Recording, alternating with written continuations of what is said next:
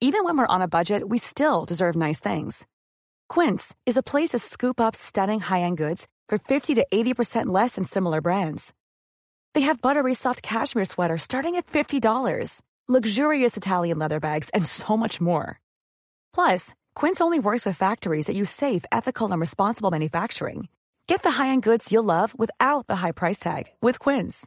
Go to quince.com slash style for free shipping and 365-day returns. Brenda Peña y Manuel Zamacona están listos para actualizarte los hechos relevantes con la mirada fresca que los caracteriza. Bienvenidos a Noticiero Capitalino en Heraldo Radio 98.5 FM. Comenzamos.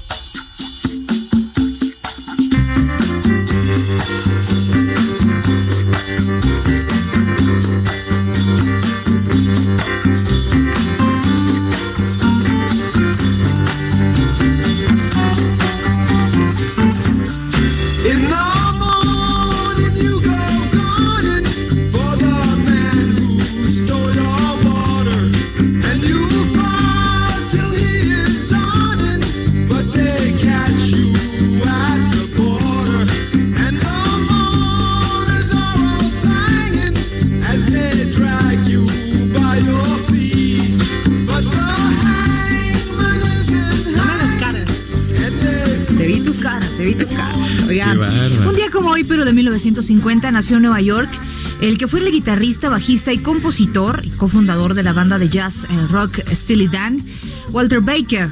Lo que escuchamos es eh, parte del álbum debut de Steely Dan, una canción compuesta por Walter Baker y Donald Fagan, lanzada eh, la producción No puedo comprar una emoción en 1972 y que representó el primer gran éxito de este grupo que se titula Hazlo otra vez.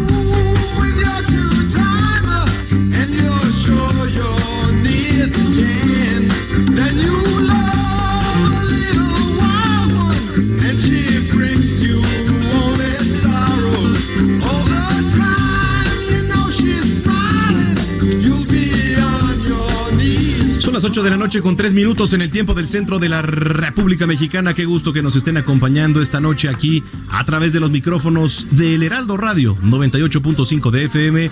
Usted sintoniza el noticiero capitalino. Querida Brenda Gamer Peña. Manuel Zabacona, ¿cómo estás? Muy buenas noches, amigos del Heraldo Radio. Es que traemos aquí un chiste local muy bueno. Ya en redes, en redes lo vamos a platicar. No, diles, Oigan, no, cuéntales. no, no. Oigan, gracias por acompañarnos este viernes chiquito, dirían los godines. Viernes ¿no? chiquito. Viernes chiquito, un eh, último empujoncito para la semana. Oye, ¿qué semana hemos tenido? Eh, pero puede estar en contacto con nosotros para contarnos cómo va el tráfico ahí en las calles de la Ciudad de México. Cuéntenos cómo le fue hoy. Sí, ¿Qué va a ser el, fin de semana? Correcto. Si hay plan. Sí, ya hay plan. Eh, comuníquese con nosotros, arroba el heraldo de México Arroba Zamacona al aire. y arroba bajo penabello. Recuerde que puede sintonizarnos eh, también a través de nuestra página de internet, heraldodemexico.com.mx, diagonal radio, y también además del 98.5 en el 540 de AM en Tijuana, en el 1700 de AM y ahora también en el 97.1 de FM en McAllen y 93.5 de FM en Brownsville, ambos en Texas y en el mundo entero, en el mundo mundial. Correcto, eh, estamos de manera gratuita en las plataformas de Spotify y iTunes en eh, la lupa o lo único que tiene que hacer es poner noticiero capitalino. Saludos a mi querido Vuelos que nos viene escuchando, ya me mandó la foto Ah, como bien. siempre. Seguramente ahorita lo van a sacar a pasear, o sea, no el perro, el perro saca a pasear a Saludos a él. al buen Alfred. Pero saludos de todas No, muy maneras. bien. Efectivamente. Y así como él, nos puede sintonizar a través de las redes sociales en eh, arroba heraldo de México arroba bajo penabello. y arroba Zamacona al aire. Son las 8 con 4. Comenzamos. Bueno, pues vamos a dar un recorrido en las calles de la Ciudad de México. Comenzamos contigo, Daniel Magaña. ¿Dónde andas? Buenas noches. Bueno, pues tenemos información para las personas que avanzan a esta hora en, en la zona de la calzada Inés Zaragoza, pues bastante complicado, sobre todo los que se incorporan del Boulevard Puerto Aéreo. Prácticamente las dimensiones de pues la estación del Metro Gómez Farías, pues eh, detenido el avance hasta el semáforo para cruzar la zona del viaducto. A partir de aquí, el avance es más constante para trasladarse hacia la colonia agrícola oriental.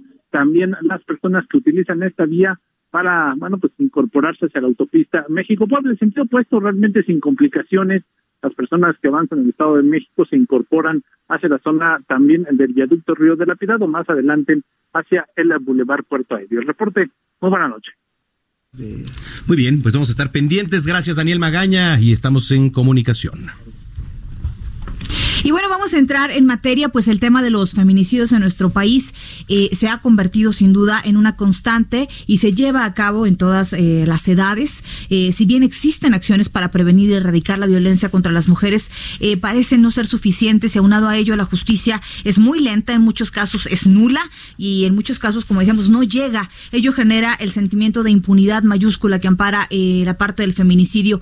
Recientemente el senador federal panista Víctor Oswaldo Fuentes Solís hizo una propuesta a eh, más de uno eh, lograra levantar una queja. Es bien importante la parte de la denuncia, Manuel. No importa que surja la revictimización.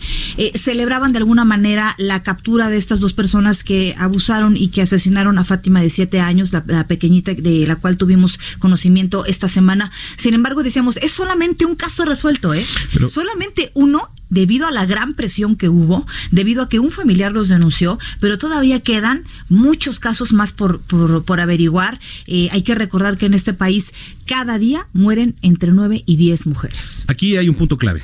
Hay un punto clave que acabas de comentar y que es la denuncia. Aquí la denuncia no hubo. No hubo denuncia aquí en el último caso, por ejemplo. Sí. ¿No? Entonces estamos hablando, sí, de feminicidios. Estamos hablando, sí, efectivamente, de agresión, de violencia en contra de las mujeres. Además de eso, estamos hablando también de homicidios y de muchos delitos que se cometen a diario, no nada más en la capital, también en el país. Y lo único que aquí eh, yo exhortaría, Brenda, también por supuesto, pues es el tema de la denuncia. Sí entiendo que es un tema también pues desgastante. Tú lo sabes bien. el tema de la denuncia es un tema desgastante, sin embargo, pues bueno, pues es a lo que se exhorta para seguir eh, contribuyendo a que se haga justicia, porque si no, de lo contrario, ¿sabe qué va a pasar? Que el tipo que le robó en la esquina eh, su celular, su cartera, su reloj o incluso su carro, salga absolutamente al otro día. ¿Por qué? Pues porque no hay denuncia. Y a pesar de que ya se han realizado algunas juntas entre grupos feministas y gente del gobierno local, esto para llegar a algunos acuerdos, para llegar a puntos que se van a eh, respetar, eh, y uno de los puntos importantes a los que se llegaron hace meses, si no mal recuerdo, es eh, la sensibilidad o, o esta, este curso que les iban a dar a los ministerios públicos para que supieran abordar las cosas. Bueno, Ya la se daría, no se ha dado. No se ha dado en lo absoluto. no hemos tenido reporte de eso, pero platicábamos justamente de eh, si esto podría ser oportuno o no. O sea, eh, y llamaba yo la reflexión, verdaderamente un ministerio público que ha trabajado 25 años, 20 años eh, como MP y no ha tenido un gramo de sensibilidad, verdaderamente ahora, después de un retiro espiritual o de un curso o de una plática, verdaderamente va a retomar el, el- el nuevo sentido. Sí, ¿no? ¿No? Bueno, en el caso de la pequeña Fátima, se informó de la captura de los presuntos responsables de este feminicidio. Se escondían, usted ya lo sabe, aquí se lo informamos, con un familiar ahí en el Estado de México. Eh, ¿Cómo van los avances del caso de Fátima Cecilia? Vamos con nuestro compañero Carlos Navarro que nos tiene la información. Carlos, ¿cómo estás? Buenas noches. Buenas noches, Brenda Manuel, les saludo con gusto. Y bueno, les comento que el móvil del plagio y feminicidio de, de Fátima no fue por dinero ni venganza, sino fue porque Mario N., uno de los probables responsables, buscaba una novia de esa edad, así como lo escuchan. Y es que presionó a Giovanna para no hacerle daño a sus hijos, por lo que ella fue quien encabezó el rapto de la menor Fátima, de acuerdo con versiones de la tía que les prestó un techo en el ejido de Tlazala, en Isidro Favela, en el Estado de México, donde fueron detenidos en la tarde-noche de ayer. En conferencia de prensa, el jefe de la Policía Capitalina, Omar García Harfuch, y la jefa de gobierno, Claudia Sheinbaum, dieron los detalles y avances del caso. Escuchemos a Harfuch. Por respeto a la víctima, por respeto a Fátima y a la menor, queremos ser muy cuidadosos en lo que decimos del móvil, de por qué fue. Fue un crimen atroz, fue un homicidio, un feminicidio, perdón. Es una tragedia verdaderamente grave, no fue por dinero el móvil. De ahí a las intenciones que haya tenido este sujeto, pues en su momento la Fiscalía General de Justicia lo comentará. Y es que a poco más de 24 horas de la detención de los probables responsables de este delito, el jefe de la policía explicó que a Mario y a Giovanna los detuvieron por cohecho, así, así como lo escuchen, o sea, quisieron sobornar a los elementos de la policía del municipio de Isidro Favela con cinco mil pesos para que no lo llevaran a un ministerio público. Por su parte, la mandataria capitalina se comprometió a que el crimen contra Fátima sea castigado y también a erradicar los feminicidios. Escuchemos. Estamos comprometidos y trabajamos todos los días para acabar con impunidad en la Ciudad de México, que nuestro objetivo es erradicar el feminicidio y para ello tenemos que actuar para que no haya impunidad, siempre estar del lado de las víctimas y de la justicia. Y bueno, en estos momentos los probables responsables aún están bajo arresto en la Fiscalía de Atizapán en el Estado de México por el delito de cohecho, como les comentaba, pues hasta el momento no se han librado las órdenes de aprehensión para ser detenidos por el caso de la pequeña Fátima. Y es que recordemos que es un plazo de 48 horas que los pueden tener detenidos. En ese caso, de nuevo, está en manos del Poder Judicial. La información que les tengo. Bien, pues ahí está lo que se sabe hasta el momento. Eh, mañana va a haber conferencia de prensa normal, eh, supongo, ¿verdad, Carlos? Sí, así es. eh, mañana va a haber conferencia de prensa normal. La jefa de gobierno retoma un poco sus actividades. Estaremos pendientes de la fiscalía y a ver qué nos puede agregar la Secretaría de Seguridad Ciudadana. Muy bien, pues vamos a estar pendientes. Gracias y que pases buena noche. Buenas noches, hasta luego. Son las 8 con 11.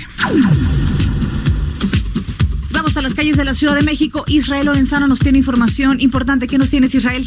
Brenda Manuel, un gusto saludarles esta noche, pues nosotros continuamos aquí a las afueras de la Fiscalía General de Justicia de la Ciudad de México. Eso está ubicado en el municipio de Atizapán de Zaragoza, donde desde el día de ayer fueron ingresados los dos presuntos responsables del homicidio de la niña Fátima, después de ser detenidos, esto por supuesto en el poblado de La Palma, en Isidro Favela, Estado de México. Giovanna N. y Mario N. pues fueron detenidos tras una denuncia ciudadana que llevó a los elementos de la Policía Municipal, la Policía Estatal y también de la Guardia Nacional a llevar a cabo esta detención. Durante el día de hoy, pues esta zona ha sido resguardada por elementos de la Policía Estatal. Hasta este lugar llegó Nelly Montalegre, quien es la subprocuradora de atención a víctimas de atención ciudadana de la Fiscalía General de Justicia de la Ciudad de México. Alrededor de las dos de la tarde estuvo por aquí, se le cuestionó, pues precisamente si ya traían estas órdenes de aprehensión o si venían a tratar el caso de la niña Fátima y nos, y nos dijo que venía a otra situación. Ingresó precisamente a esta fiscalía ubicada aquí en Atizapán de Zaragoza y bueno, pues hasta este momento no hemos observado pues que ingresen o que lleguen elementos de la Fiscalía de la Ciudad de México ni tampoco unidades de la Secretaría de Seguridad Ciudadana. Lo que sabemos hasta este momento, Brenda Manuel, es que todavía no se han liberado estas órdenes de aprehensión, motivo por el cual no han podido trasladar a estas dos personas a un reclusorio a la Ciudad de México. Recordemos que ya se han cumplido 24 horas de su aprehensión y tienen hasta 48 pues para poder ejercer estas órdenes de aprehensión y trasladarlas a la Ciudad de México, si no, pues prácticamente estarán quedando libres. Es parte de la información que yo les tengo. Muy bien, Israel, únicamente para puntualizar, eh, explicar muy bien cómo es que se dio la captura de estos dos sujetos. Ayer eh, justamente la- lo dábamos a conocer a estas horas. Eh, no fue eh, debido a un operativo, sino fue justamente que ellos recurrieron a la tía, en el caso de Giovanna, que se encontraba ahí en el Estado de México, después de muchos años, hablaba la, la, la tía de que tenía fácil 16 años sin verla, este, y que entonces regresa y le pide ocupar un cuarto, y es ella justamente quien denuncia al ver el anuncio en, en los noticieros. Así es, Brenda. Hay algunas versiones que señalan lo que estás mencionando. Ellos llegaron antier a la casa de su tía, que se ubica en Isidro Favela, en el Estado de México, en el poblado de La Palma. Le pidieron pues que los ayudara a buscar un domicilio donde pudieran rentar. Su tía les ofreció el cuarto y al otro día comenzó a observar a través de la televisión, pues que ya estaban siendo buscados, les cuestionó qué es lo que pasaba y lo que señala la tía es que ellos fueron los que les dijeron que efectivamente ellos habían participado en el asesinato de la niña Fátima, de ahí, pues por supuesto la tía pues llamó a las autoridades apoyadas precisamente por algunos vecinos y fue cuando llegó la policía municipal de Atizapán de Zaragoza quienes fueron los que tuvieron el primer contacto con los presuntos responsables y de ahí bueno pues fueron apoyados por la Guardia Nacional y trasladados hasta la Fiscalía General de Justicia del Estado de México aquí en Atizapán de Zaragoza en el Estado de México Brenda.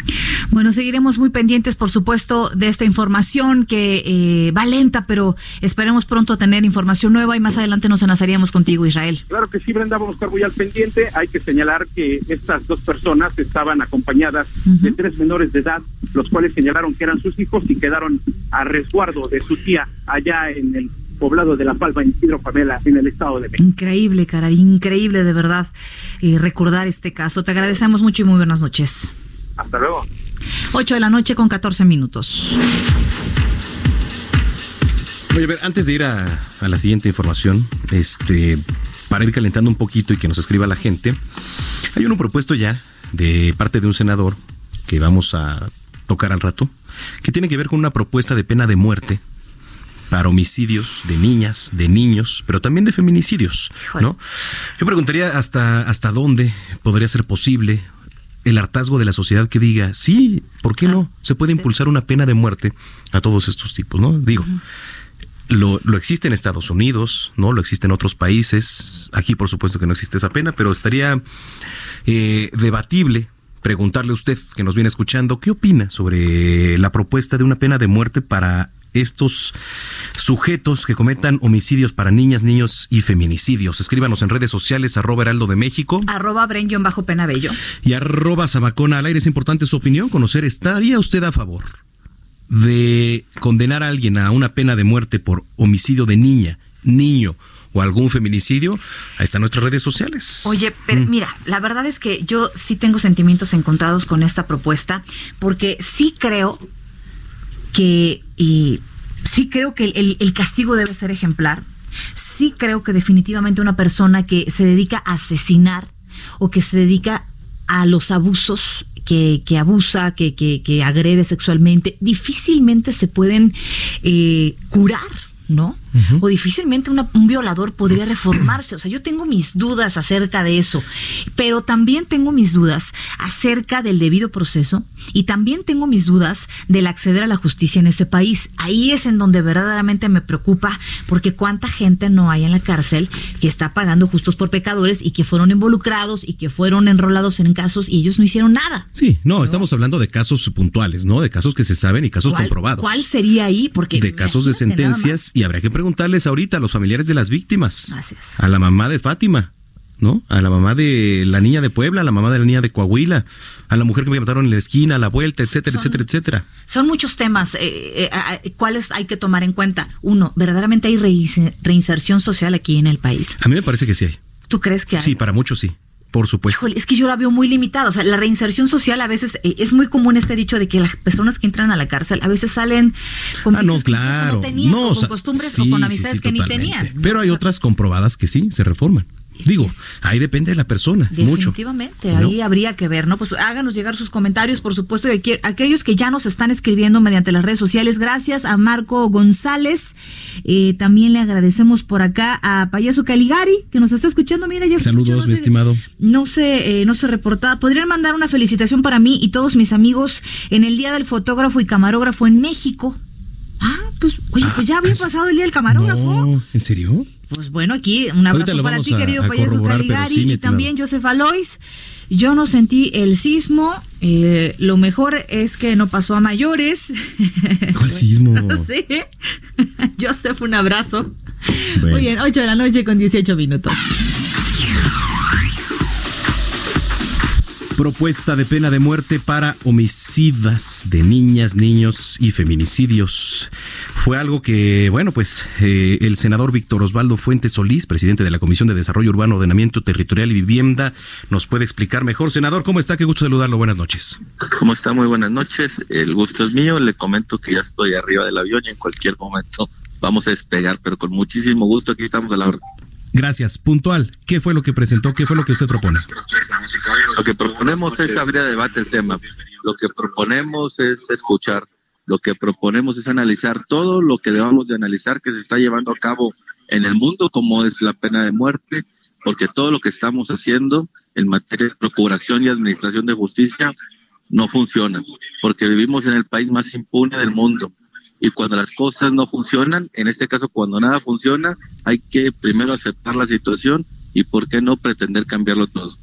Ahora, eh, ¿qué nos garantiza eh, el acceso a la justicia? Hay casos que han quedado impunes, casos en los que pagan justos por pecadores. ¿Cómo asegurarnos que no se trataría de un inocente? Bueno, pues por eso es el Parlamento abierto. Es importante recibir a importantes representantes de los países donde se ha practicado por muchísimo tiempo, en algunos toda su historia, como el caso de Japón, y, y ver cuáles son las medidas de control que garanticen pues el debido proceso, que garanticen también y sobre todo que haya justicia, que es de lo que estamos deseosos. Hay que recordar que en el caso de México, el 93% de los delitos no se denuncian fundamentalmente por la falta de credibilidad en las instituciones. Estaríamos, ya por último, eh, para que lo dejemos ir, senador, eh, ¿estaría listo nuestro país para implementar una pena de muerte? No, hay que recordar que en México se, la pena de muerte ha existido siempre. Tiene unas pocas décadas que se abolió. En época prehispánica, durante la colonia, en el siglo XIX, a principios del siglo XX, es algo que ha existido. Y lo importante aquí es tomar medidas determinantes. Esta es una de ellas. La otra puede ser la cadena perpetua y, y algunas otras figuras para precisamente evitar la impunidad que reina en nuestro país. Muy bien, senador, pues lo dejamos viajar. Hay que atender a las eh, indicaciones de las sobrecargos y que tenga buen viaje. Para servirles, buenas noches. Muy buenas y de lo que se trata Sí. es que en un sistema democrático podemos y debemos discutir todo. Gracias, senador. Gracias, senador. gracias. Bueno, pues ahí está el Pues senador sí. Víctor Osvaldo Fuentes, presidente de la Comisión de Desarrollo Urbano, Ordenamiento Territorial Toca, un punto importante porque existía el fusilamiento, ¿te acuerdas? Sí, el Épocas de la revolución, el fusilamiento y Bueno, y desde antes, desde Oye, pero la también conquista. dice, bueno, si no es este pena de muerte, cadena perpetua. ¿Qué significa la cadena perpetua? Pues que usted y yo le vamos a estar pagando el boleto y la comida, el, el techo a, a- a un asesino, a un violador, a, a- a un delincuente. Sí, y que además allá adentro, como lo mencionabas hace rato, pues puede hacer de las suyas también con algún tipo de, de, este, de extorsión. Ojo, no sé si estoy de acuerdo, eh, mayormente no, con la, la propuesta de pena de muerte. qué difícil, ¿eh? Sinceramente, ojo, ojo, pero bien dijiste tú, pregúntaselo a la mamá de Fátima. Sí, claro. Pregúntaselo a la mamá de Lesbi. Ujú. Pregúntaselo a la mamá de Abril. Ujú. Está- a los hijos de Abril, ¿no? A, a- a- a los familiares. O sea, verdaderamente es un tema de mucho debate, por eso es importante saber su opinión. Mucha gente criticó al Bronco en el debate presidencial, ¿no? ya vas con el... Del moche de mano. Híjole, Pero mucha bueno. gente, te voy a decir también, que lo pensó y que también dijo, oye, pues sí, a ver, si este, si, si algún tipo llega ahorita, un malandro, un hijo, ya sabes, sí, eso que pensó. Y te quita el reloj, te quita la cartera, te quita el carro. O le mete un, un O, cuchillazo o te a tu- mete, Sí, te, te no, hiere. no. Oye, Sí, caray, pero mira, la verdad es que aquí voy a, híjole, qué bueno, terrible, pues pero voy a tener sí. que citar a Andrés Manuel. No se puede combatir la violencia con más violencia en ciertos casos. Híjole. O sea, aquí sí creo que las sanciones deberían ser ejemplares, que si las, las, las, em, los crímenes verdaderamente no quedaran impunes, la gente lo pensaría dos veces. El problema es que el asaltante a veces sale hasta con una pistola de juguete, Claro. porque sabe que nada va a suceder. ¿no te acuerdas de los niños el año pasado? Me acuerdo perfectamente sí. que fue hace un año. Salió en muchos de los diarios. Sí. estaban asaltando niños con pistolas de juguete en la zona de observatorio. Pues, ¿qué le vas a hacer a los niños? No, bueno, los niños los vuelven a votar y sus padres, ¿sabes qué decían? Es que son travesuras de, de niños. ¿Desde dónde viene la formación? Híjole, les voy a prestar a mi mamá cinco minutos para que vean. Cómo se curan esas No, travesuras. bueno, ¿no? uno de tus regaños que Pero les mira, pegas. eh, tú tocas un tema bien importante. Los niños que desde chicos se dedican a delinquir, ¿qué futuro tienen en este país? Totalmente. ¿Qué oportunidad tienen si ya aprendieron a ganarse, entre comillas, la vida de una forma fácil para ellos, acceder a cosas fáciles? ¿Tú crees que les va a importar la escuela? ¿Crees que le va a importar este preocuparse, tener un trabajo digno? Si ellos desde chicos aprendieron a, a ser delincuentes, eso es tristísimo. Le estás, le estás quitando al país Sí. Chicos valiosos que pueden dedicarse a tener carreras importantes empujar este país. Totalmente. Y eso habla también de la escasez de oportunidad que a veces hay en las escuelas. Definitivamente.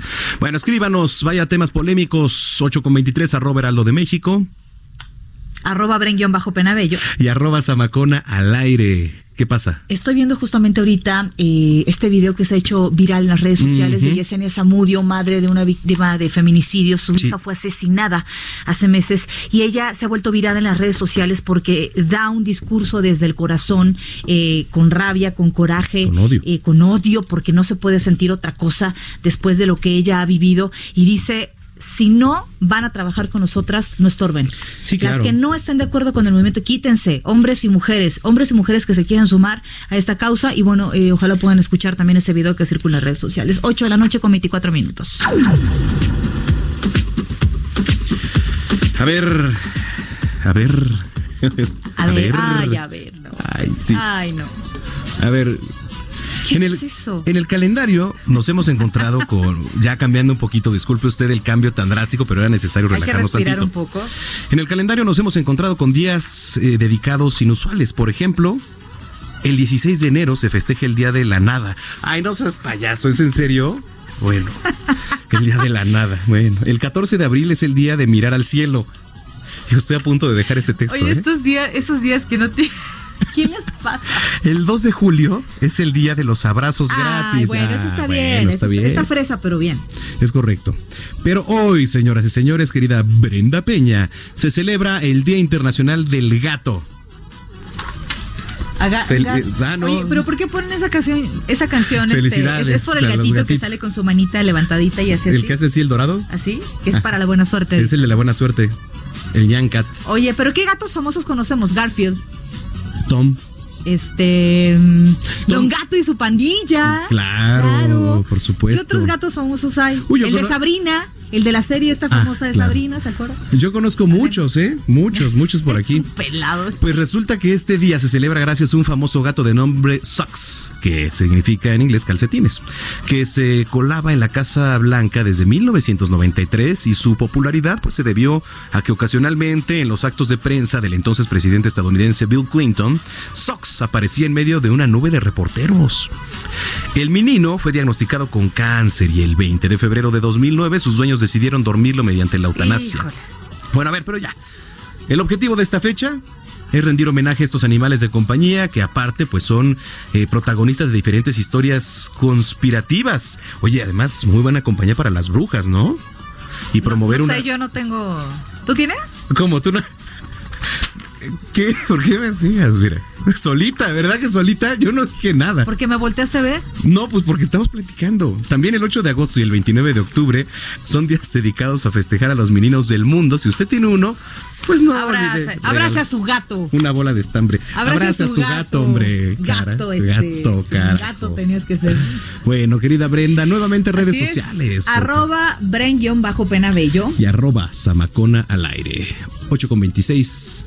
Tendencias. Y regresamos. No hay güeyes, solo gatos. Solo gatos. Vámonos. Expo Antaria Alimentaria México 2020. Consolida alianzas y negocios el 31 de marzo, primero y 2 de abril. Presenta. Es- Esto es lo que ha sido tendencia hoy en Twitter. Hoy jueves 20 es tendencia en Twitter. Elba Esther Gordillo, pues la ex lideresa ganó al Servicio de Administración Tributaria un juicio para no pagar más de 19 millones de pesos por impuestos sobre la renta. ¡Qué chulada! Usuarios de la red se burlaron del ex bailarín y hoy diputado Sergio Mayer, pues en una conferencia de prensa y al pronunciarse en contra de la violencia de género, el también actor sufrió un quiebre de voz y sollozó por más de un minuto. Se hizo viral en Twitter el comunicado que la Fundación de Cáncer de Mama publicó, informando que debido a la crisis del INSABI no podrá brindar tratamientos contra el cáncer de mama de manera gratuita. Usuarios ironizaron sobre el millonario presupuesto que el titular del Ejecutivo destinó para apoyar al béisbol mexicano, en tanto que pacientes de la enfermedad salieron a las calles de la ciudad a levantar la voz. En su cuenta de Twitter, la Fiscalía General de Justicia de la Ciudad de México informó que el agente del Ministerio Público aportó los datos de prueba necesarios para obtener la vinculación a proceso de Oscar N. El Lunares por su probable responsabilidad en la comisión del delito de homicidio calificado. Se compartió en la red social la fotografía del periodista Adrián Fernández, quien la noche de anoche fue secuestrado en un bar de Cuernavaca, Morelos, mientras festejaba su cumpleaños. Familiares del periodista exigieron al gobernador Cuauhtémoc Blanco y al presidente Andrés Manuel López Obrador su intervención para encontrar a Fernández con vida. Para terminar las tendencias, trascendió que Microsoft anunció que durante los próximos cinco años hará una inversión de 1.100 millones de dólares en México para impulsar la transformación digital de nuestro país. Usted está al tanto de lo que hoy fue tendencia en Twitter. Gerardo Villela, en el noticiero capitalino, Heraldo Radio. Amplio abanico de oportunidades en proveeduría nacional e internacional para el sector hotelero que incentiva a sus clientes. Lo esperamos en Expo Antad y Alimentaria México 2020, 31 de marzo, primero y 2 de abril en Guadalajara. Informes al 5555 809900 y en expoantad.com.mx. Expo Antad y Alimentaria México 2020. Consolida alianzas y negocios el 31 de marzo, primero y 2 de abril. Presentó. Continuamos después del corte con las noticias más relevantes en las voces de Brenda Peña y Manuel Zamacona en el noticiero capitalino en Heraldo Radio 98.5 FM. Regresamos. Regresamos con Brenda Peña y Manuel Zamacona al noticiero capitalino en Heraldo Radio 98.5 FM.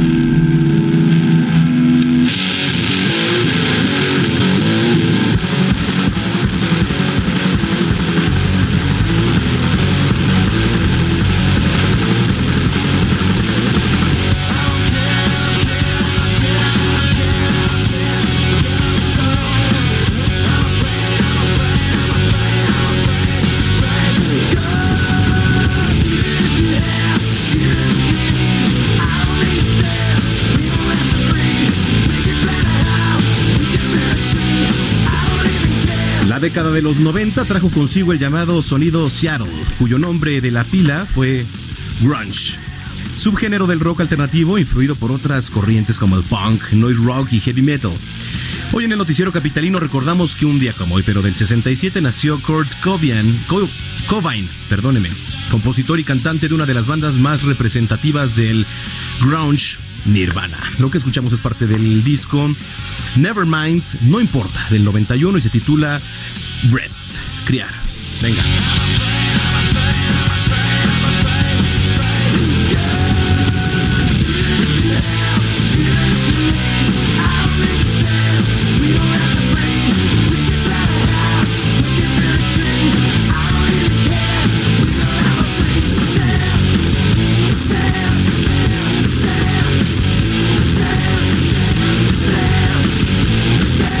8 con 34. Oye, bastantes comentarios, ¿eh? Muchos En- en comentarios, qué bueno. Eso nos gusta de todo tipo, además, ¿eh? Mira, dice por acá Hugo Zamudio, en cuanto a la pena de muerte en México, serviría para dar muerte a personas inocentes, sobre todo la justicia en México.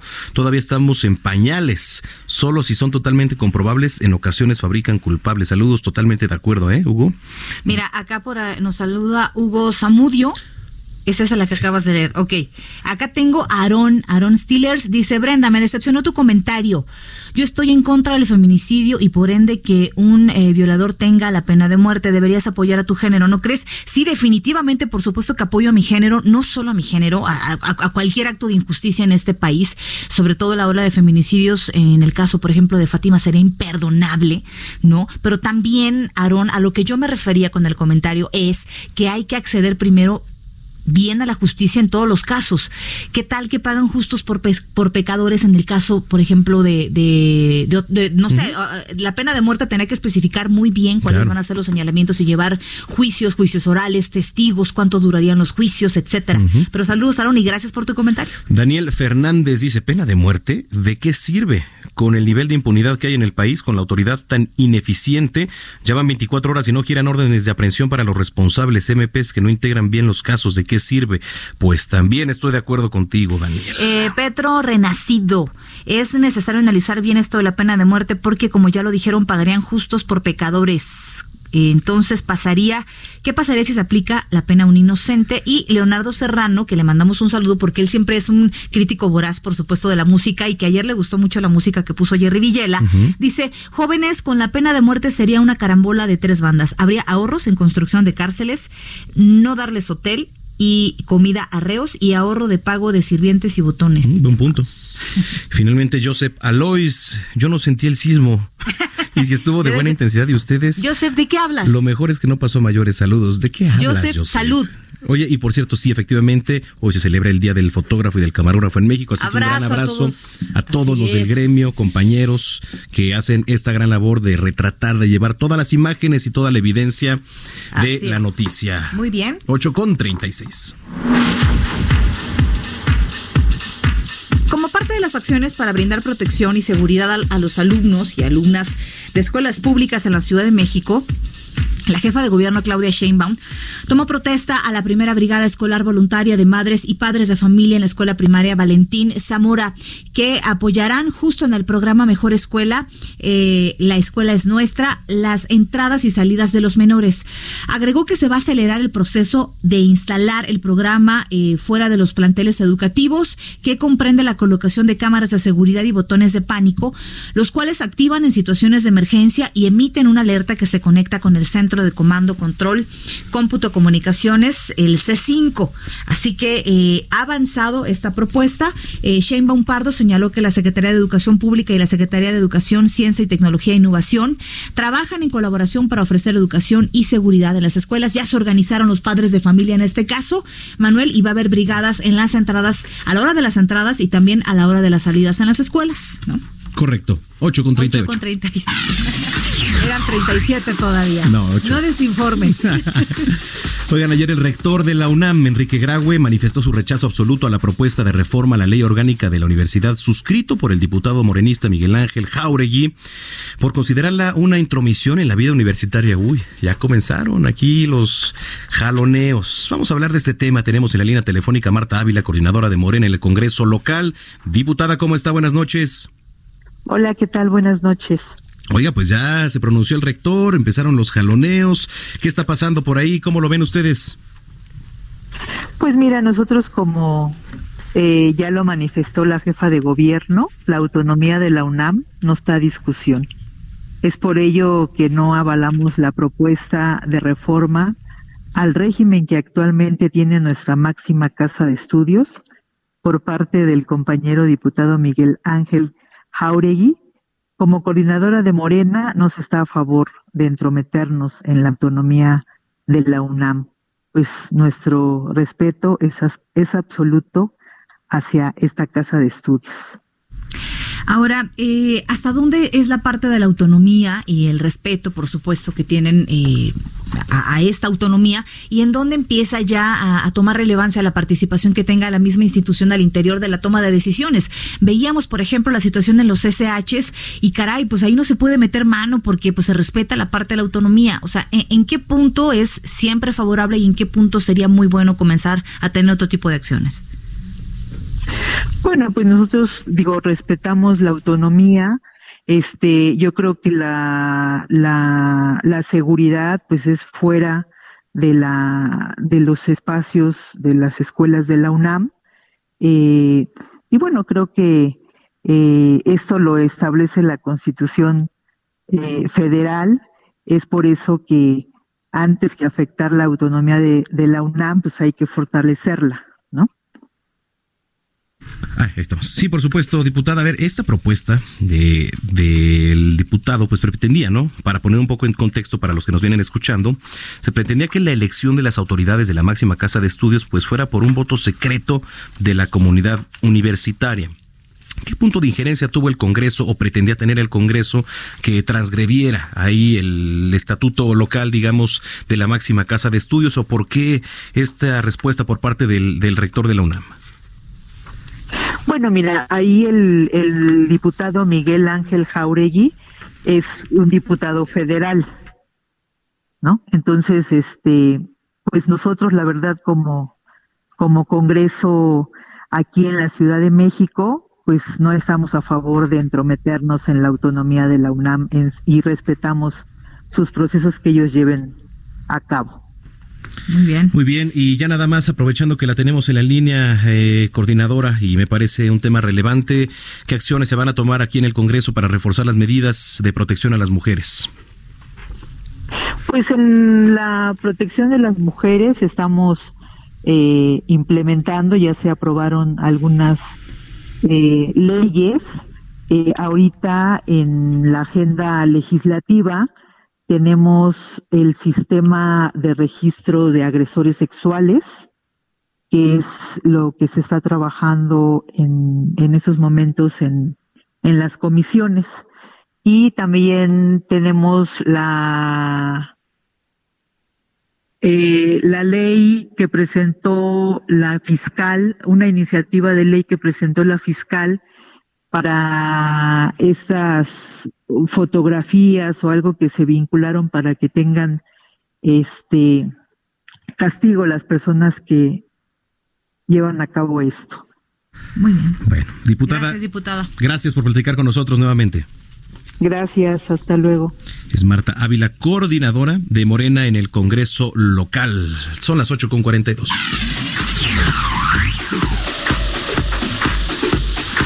día ayer se inauguró la edición 41 de la Feria Internacional del Libro en el Palacio de Minería, que va a estar abierta hasta el 2 de marzo y cuyo objetivo es dar a conocer a la sociedad en su conjunto y a la comunidad universitaria, pues las novedades eh, de la industria editorial mexicana. Para hablar de este tema, saludamos con mucho gusto a Fernando Ma- Macotela, director de la Feria Internacional del Libro en el Palacio de Minería. ¿Cómo te encuentras, Fernando? Buenas noches. ¿Qué tal? Muy buenas noches. ¿Cómo están ustedes? Muy bien, muy contentos con esta noticia, por supuesto, ayer con la inauguración de esta feria. ¿Qué nos ofrecen en esta ocasión? Bueno, pues hay 1.300 actividades distribuidas en 12 días. Les toca más de 100 por día. O sea que eh, es para ustedes escoger. Pues. Presentaciones de libros, conmemoraremos a grandes escritores, eh, algunos de ellos ya desaparecidos. Vamos a festejar cumpleaños de muchos que eh, siguen con nosotros. Nuestro conmemorado principal es Abel Quesada. eh, Este año se cumple un centenario, bueno, 100 años, el centenario de su nacimiento. Y consideramos que, que la feria ha homenajeado sobre todo a literatos en general, científicos, pero eh, no tanto a artistas, a un dibujante, con el caso de, de Quesada, ¿no? Él no quería que se le llamara caricaturista, él decía que él era dibujante y que les ponía letreros a sus, a sus dibujos, ¿no? Entonces va a haber una serie de charlas eh, con proyecciones eh, y yo pienso que será justo recordar a alguien que son parteaguas en la, en la historia del dibujo en México, ¿no? Tendremos muchas, muchas actividades eh, relacionadas con don Miguel León Postilla eh, y eh, dos o tres eh, relacionadas con José de la Colina, y eso para hablar de eh, eh, amigos, personajes admirados recientemente desaparecidos, pero también vamos a tener homenajes para el poeta cubano Eliseo Diego, to- todos los que eh, le voy a mencionar ahora son por el centenario de su nacimiento, Guadalupe Dueñas, Ray Bradbury, ¿no? Ray Bradbury, de Ray Bradbury tenemos una verdadera avalancha de eh, actividades, ¿no? Son como 10 o 12 meses redondos, análisis de cuentos, de libros, etcétera, ¿no? Varios recitales con poemas de Mario Benedetti, otros con poemas de Charles Bukowski, que ganó el premio Nobel, ¿no? Va a haber conferencias sobre don Luis G. Basurto, que también estaría cumpliendo eh, 100 años. Entonces, eso es de los eh, desaparecidos. A los vivos vamos a festejar a Homero Arigis, a Francisco Rebolledo y a José Luis Rivas, el gran poeta veracruzano que está cumpliendo 70, ¿no? Se le ve muy bien, lleno de vida, eso me da eh, mucho, mucho gusto, ¿no? Eh, vamos a tener también, como siempre, eh, eh, una serie de ciclos. La feria desde hace, pues ya son muchos años, como 15 o 16, eh, empezó a hacer unas jornadas juveniles y entonces los eh, lunes, martes y miércoles tenemos actividades fundamentalmente relacionadas con intereses eh, de la juventud. O sea, eh, hablo de eh, computadoras, eh, deportes, orientación sexual, orientación vocacional, etcétera. Pero ya también tenemos 13 años con el eh, ciclo de divulgación científica, eh, siete años con el ciclo de cultura de la legalidad, que creo que es algo que hace mucha falta en nuestro país. Y este año, con mucho gusto, les puedo decir que eh, convocamos a un ciclo de equidad de género y normalmente eh, alcanzamos ocho o diez actividades, ¿no? Y resulta que se inscribieron 36 actividades sobre equidad de género. Como, como se ve que la sociedad está eh, inquieta en ese, en ese aspecto y pues van a participar eh, instituciones eh, muy serias eh, que yo pienso que dejarán eh, charlas y mesas redondas eh, muy muy interesantes en las que habrá mucho que aprender desde luego también habrá editoriales y eso no Sí, claro. Eh, todo todo eso lo, lo encabeza pues el centro de investigación y estudios de género de la UNAM pero este, intervienen ciencias políticas, filosofía y letras, eh, hasta el Instituto Nacional Electoral, vamos. Muy bien. Muy bien, eh, ya nada más finalmente, Fernando, buenas noches. Hablabas pues que son 15 prácticamente, ya casi 16 años de este ejercicio, sobre todo ahí en la Feria Internacional del Libro, aquí en el Palacio de Minería, y es importante destacar también los avances tecnológicos, ahora la ayuda de las diferentes, de los celulares, de las Así tabletas, pues para también eh, poder este mm, eh, compartir, digamos, pues estos libros eh, digitales, también dar acceso a otro tipo de dinámicas, ¿no? Quizá con más pequeños, con jóvenes y también todo, todo eso que enriquece a, la lectura aquí en nuestro país. Mira, eh, de hecho va a se van a presentar muchas publicaciones electrónicas, ¿no? Eh, eh, revistas, revistas digitales sobre todo, pero libros, eh, libros también, ¿no? El, eh, yo pienso que el temor que hubo hace algún tiempo de que el libro electrónico desplazara al libro tal y como lo hemos conocido a lo largo de muchos siglos, pues en, en México no se ha cumplido. Eh, se está cumpliendo desde una perspectiva que no es la que imaginábamos. O sea, en Estados Unidos, donde pues el poder adquisitivo es alto y la gente es muy dada a comprar todos los eh, gadgets novedosos, ¿verdad? Pues inmediatamente eh, se compraron las tabletas y Kindle y esto y aquello. Eh, pero mm, la, producción de, de libros electrónicos eh, sí, sí es considerable ya, pero nunca como ellos la, la imaginaron. Pero fíjate, yo tengo datos de la Cámara Nacional de la Industria Editorial Mexicana que dicen que en México la venta de libros electrónicos es tan pequeña que no puede ser objeto de estadísticas. Eh, o sea que eso es una sorpresa. Pero, pero ¿qué está resultando? Claro. Que las bibliotecas ya no pueden almacenar más libros y están empezando en Estados Unidos, como siempre, porque bueno, pues son los que tienen dinero, los que compran más cosas, a los que les empieza a sobrar más triques, por así decirlo. Están empezando eh, las bibliotecas a deshacerse de eh, muchísimos libros en base de papel eh, y los están sustituyendo por eh, libros digitales. Claro. Por ejemplo, en, en, en, en este momento, estaba yo comentando con gente conocida el otro día que si tú tienes una una enciclopedia británica y Sí. vas a una librería de viejo, de viejo ni regalada te la aceptan. Sí, claro, no, no, hombre, no. Ya ese tiempo de las enciclopedias y de y de darnos un clavado a veces para investigar cosas en, en tareas, por ejemplo, del diario ya ya ha pasado, pero sin duda la lectura de los libros y la literatura es algo que no debemos de perder y por supuesto por eso valen la pena también ese tipo de eventos para acercarnos a nosotros y a los chicos también. Exacto, ¿no? Y aquí, aunque se presentan libros electrónicos, pero bueno, está todavía muy a la mano eh, eh, para gente de mi generación, pues que decirlo, ¿verdad? Pero para los adultos de edad media y para los jóvenes, los jóvenes pues ya se han ido acostumbrado mucho más a leer en- Claro. en, en pantalla, pero como que se dedican más tiempo a estudiar en pantalla que a leer narrativa en pantalla, por ejemplo. Muy bien. Por supuesto. Fernando, Hay una, hay una orientación a la, a, la, a la ciencia, pero la literatura sigue sigue eh, leyéndose fundamentalmente en, en base de papel. Pues claro, muchísimas gracias por haber platicado con nosotros y estaremos por ahí viéndonos seguramente en esta feria del libro. Me dará mucho gusto recibirlos. Estaremos hasta el 2 de marzo, recuerden. Muy bien. ustedes. gracias Fernando. Gracias a ustedes. Es Fernando Macotela, director de la Feria Internacional del Libro en Palacio de Minería, 8.51.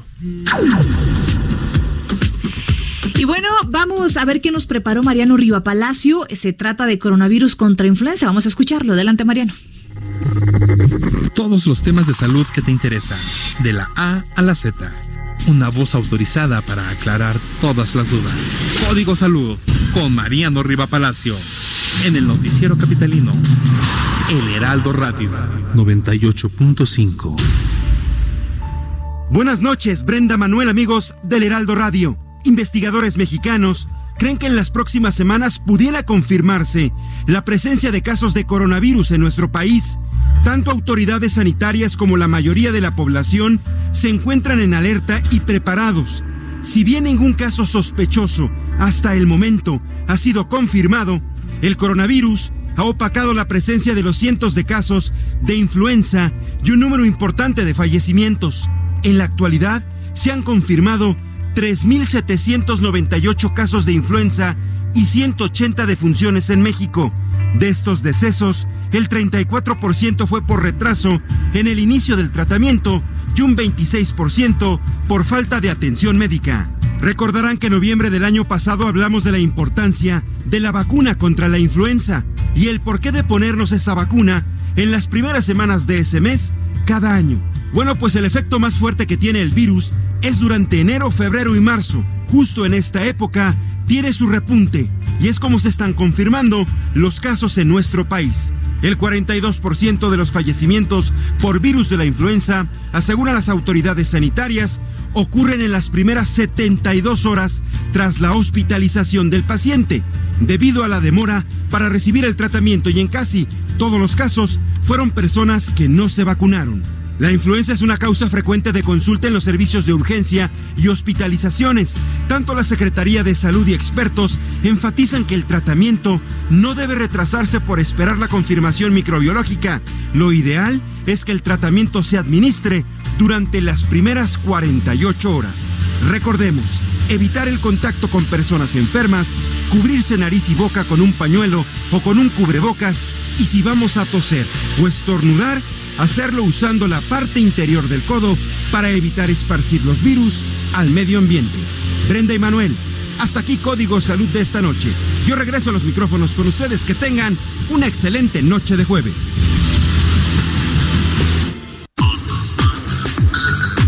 ¿Cómo? ¿Qué? ¿Ya nos vamos? Oigan, gracias por habernos acompañado. ¿Tú tienes comentarios, Amacona? Euri, gracias, querida, porque ya nos mandaron aquí una lista con algunos nombres de gatos A ver, famosos. vas, de los cuales creo que nada más conozco dos. A ver, ¿cuál?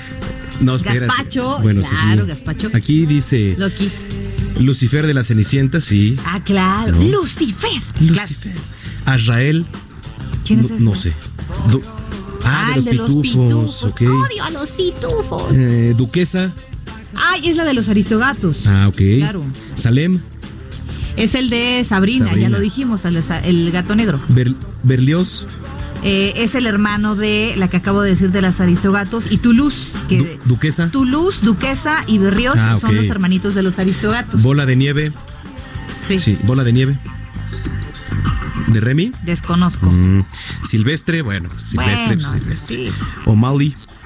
El de mm, O'Malley es el de los aristogatos, también es el protagonista. Los gatos jazz.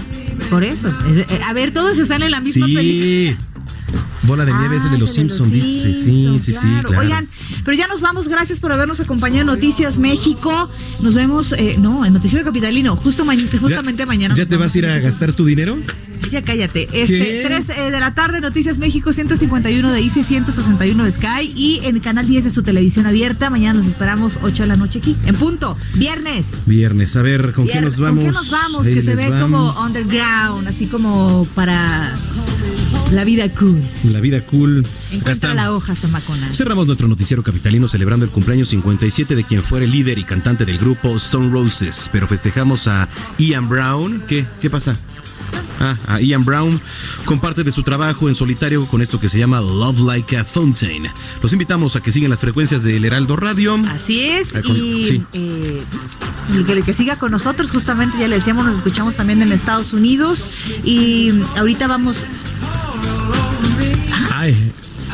A ver, trasciende, tenemos eh, información de último minuto, querida Brenda. Al Sí, parecer, en redes sociales, eh, estamos confirmándolo ahorita. El hijo de Rubén El. Menchito, ajá, el Menchito podría ser extraditado, extraditado a Estados Unidos. Es información que está circulando en este momento. Estamos, por supuesto, corroborándola. Sí. Invitamos a que se quede también en los espacios informativos de El Heraldo, en donde seguramente vamos a darle a conocer a detalle este eh, proceso de extradición que antecede además una disputa ilegal en la que decían que eh, no se trataba de esta persona y es que aquí tenemos justamente parte de la nota, Manuel, el Menchito ya eh, voló, trasciende esto en redes sociales, el Menchito ya voló, se fue con los gringos, hijo de Nemesio Ceguera Cervantes, el Mencho ya fue extraditado, la defensa no contó con ningún recurso para cancelar o seguir eh, posponiendo la extradición a Estados Unidos. Esta es una información que está tuiteando un medio de comunicación en Twitter.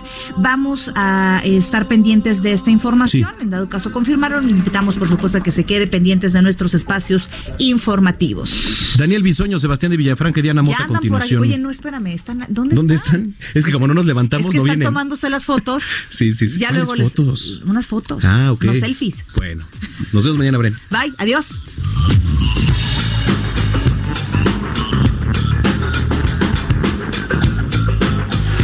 Estás informado con las noticias más relevantes que acontecen en la metrópoli. No te pierdas la próxima emisión de Noticiero Capitalino con Brenda Peña y Manuel Zamacona. Escucha la H, Heraldo Radio.